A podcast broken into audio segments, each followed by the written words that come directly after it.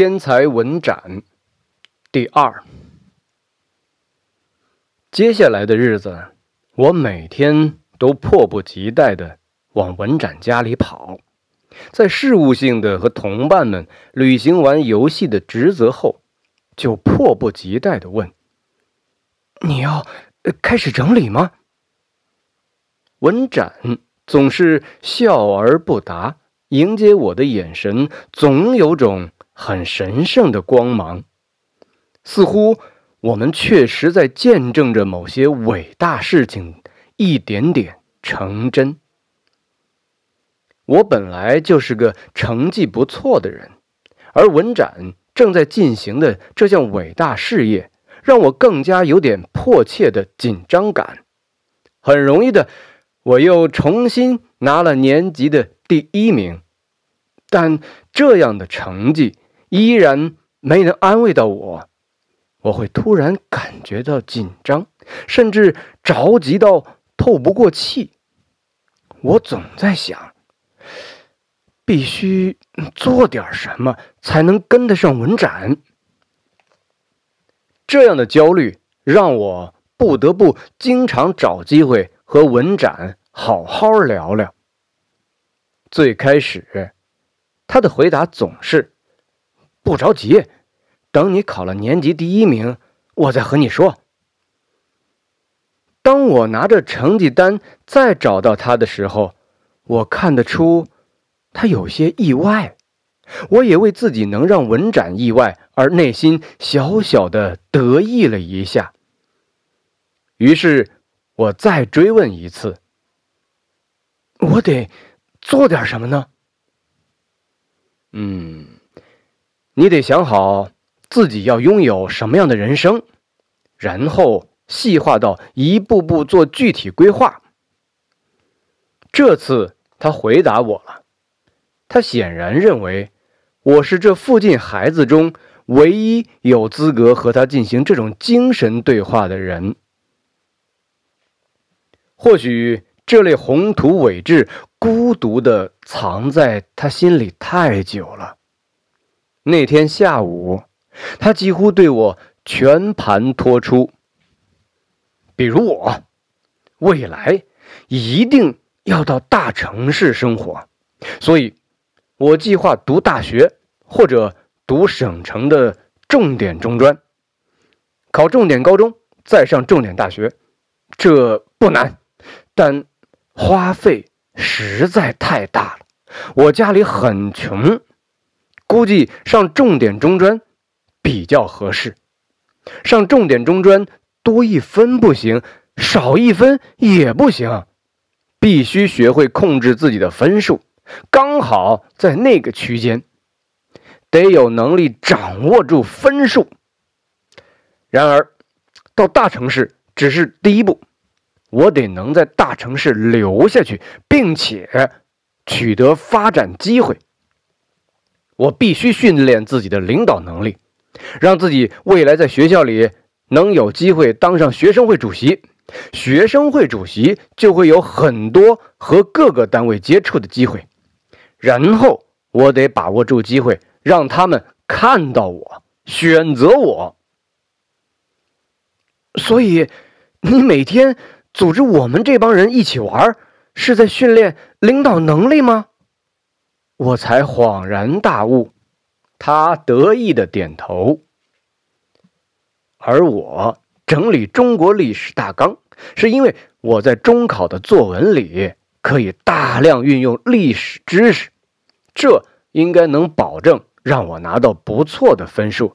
然后，据说公务员考试如果能用历史故事说道理，也很能加分。我几乎屏住了呼吸，发觉。自己的人生在此前活得太天真、太傻了。我怎么样才能也拥有这样的人生啊？惊讶和莫名的恐惧让我讲出了文绉绉的话：“你要找到自己的路。”文展非常笃定：“我会在大城市里等你的。”我相信你。他轻轻拍了拍我的肩膀。我想，这应该是从一系列抗日战争连续剧里的将军们身上学到的。或许，连文展自己都没有意识到，他的话完全摧毁了我。接下去的这个暑假。我完全被抛入一种对自我全盘否定的虚空里。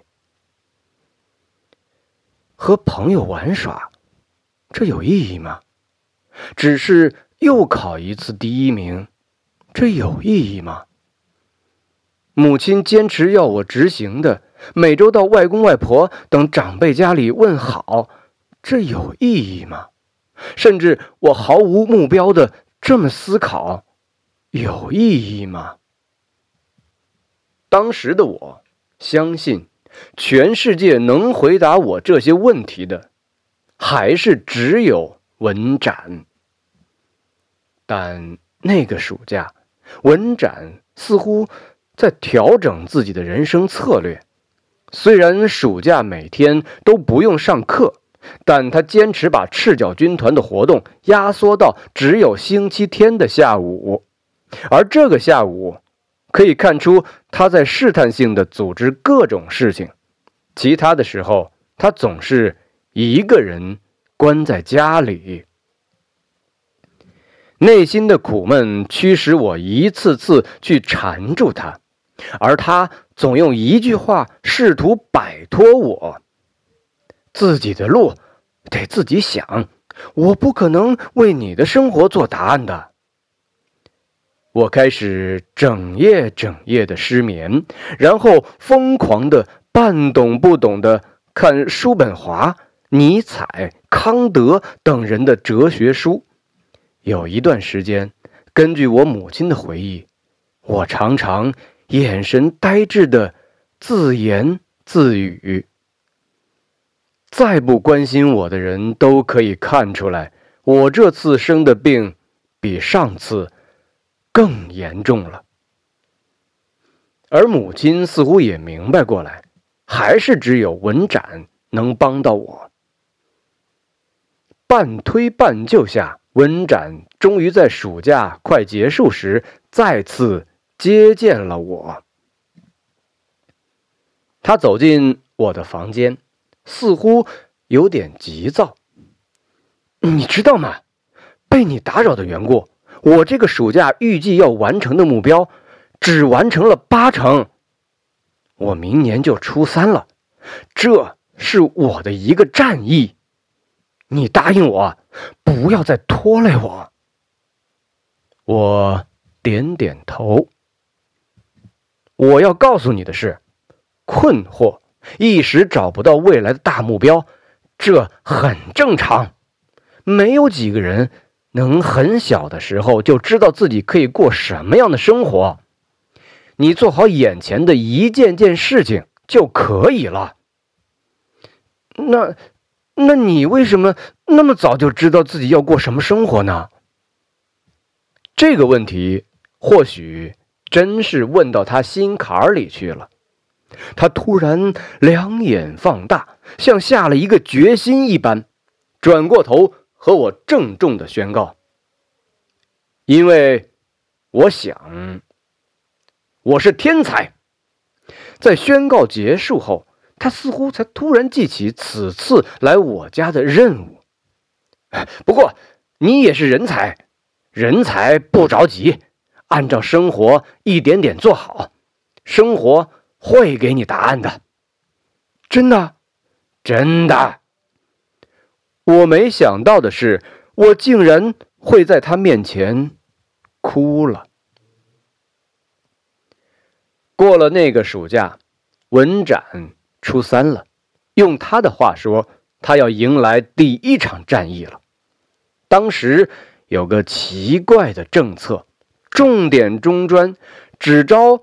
某一个分数段的高材生，按照计划，文展必须准确把自己的命运投进那个分数段里。我知道这个尝试的难度。或许有种被他遗弃的哀怨感，更或许是因为相信他的话。他是天才，和我不是同一档次的人。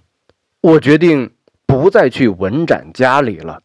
但是文展每次上学都要经过我家，我们总还是不可避免要碰到。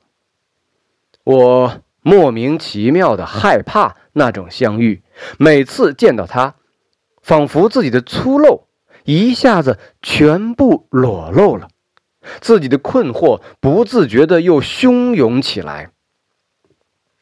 但。他每次都分外热情，坚持要拉我同行。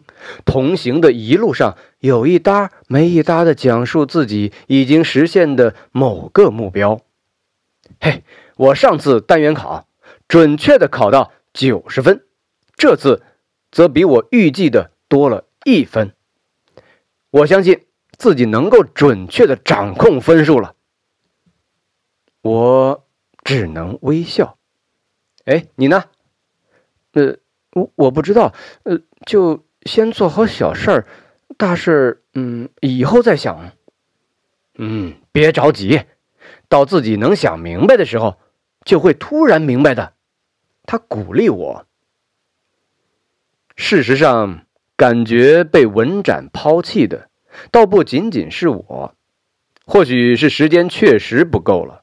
也或许文展觉得自己已经完成了领导力阶段性的训练目标，文展越来越压缩兵团在他家的活动时间，到最后只留下星期六两点到三点这短暂的一个小时，允许其他玩伴前来探望。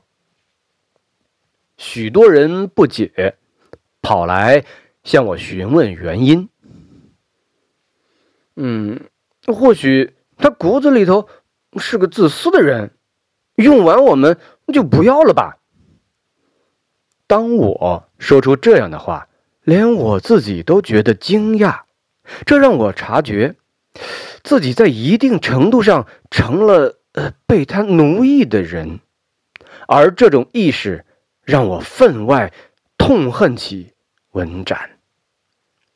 我甚至偷偷想象。如果他失败了，会是什么样的表情？让我意外的是，这样的表情我竟然很快就看到了。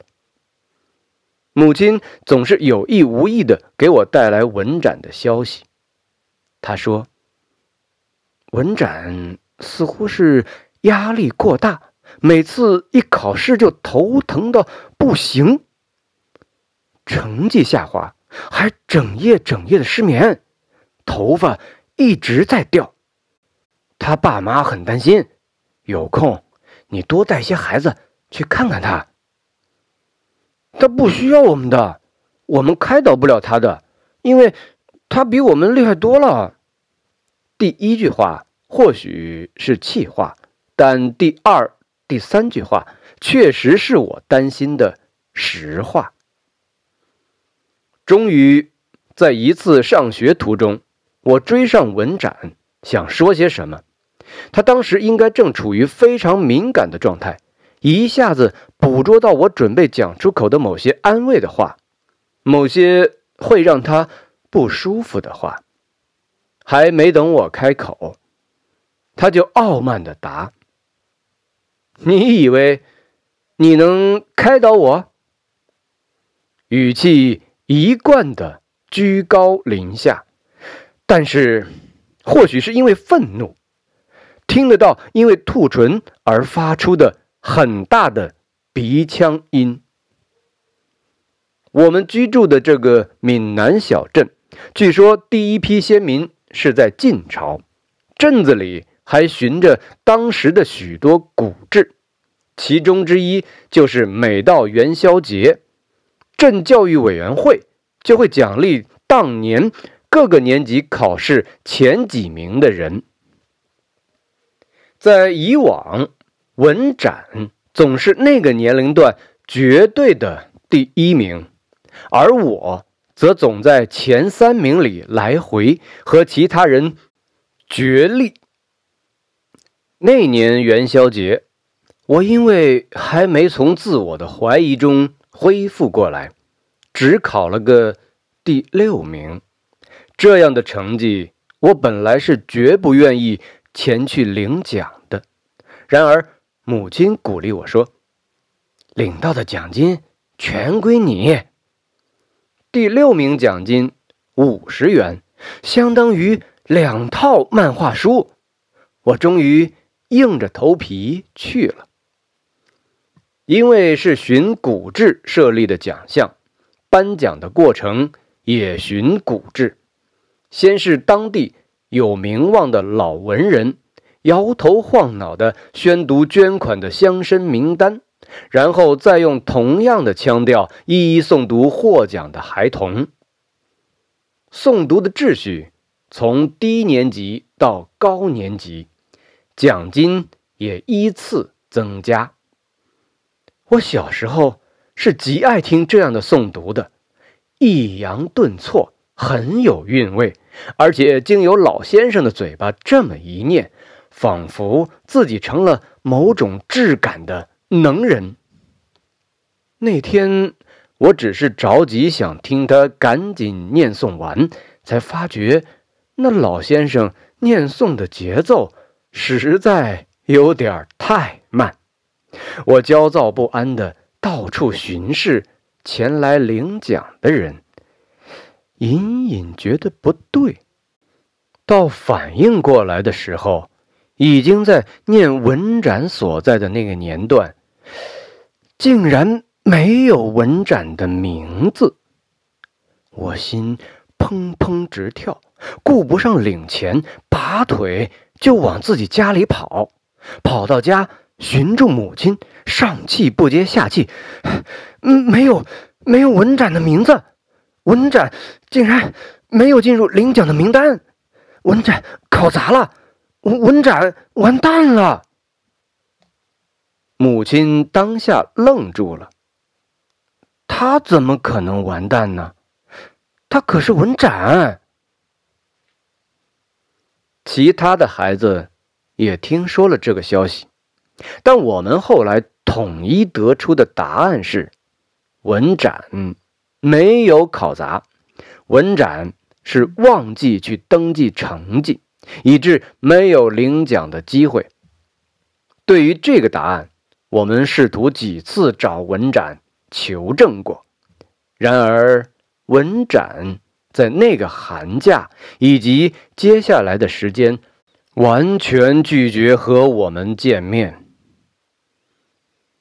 以前文展总交代父母，自己的家门要一直开着，方便我们来找他玩。那个寒假开始，他家总闭得紧紧的。我们在门外一直敲门喊，回应的通常只有文展的母亲。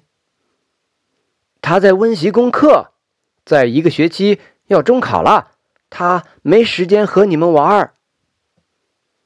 渐渐的，文展兵团算是瓦解了。玩伴们三三两两，组成新的团队，各自调皮捣蛋去了。而我再一次有意无意让自己落了单，整天赖在家里。实在无聊的时候，我开始一篇篇的胡乱编写着故事。写完之后，再自己读给自己听。母亲怕极了，总和人担心的说：“呀，会不会读书读到脑子烧坏掉了？”让他加重担心的原因还在于，你看，我邻居家的文展也变得怪怪的。有了这种意识，母亲当机立断，想了一个办法，让自己的孩子。旷课半个学期，就跟着在船上工作的父亲到宁波出差。当时的宁波比起我所在的老家小镇，无疑是个匪夷所思的大城市。我就居住在后来被开发成老外滩的一个酒店里，认识了一个个活生生的城市里的孩子，实实在在的呼吸着大城市的空气。虽然留在我脑海里的东西不多，但我似乎忘记了在小镇纠结的许多事情。等到我回老家时，已经是期末考的前夕，也是在那一周，初三年级的学生要提前举办中考了。这样的时间点让我再次挂心起文展。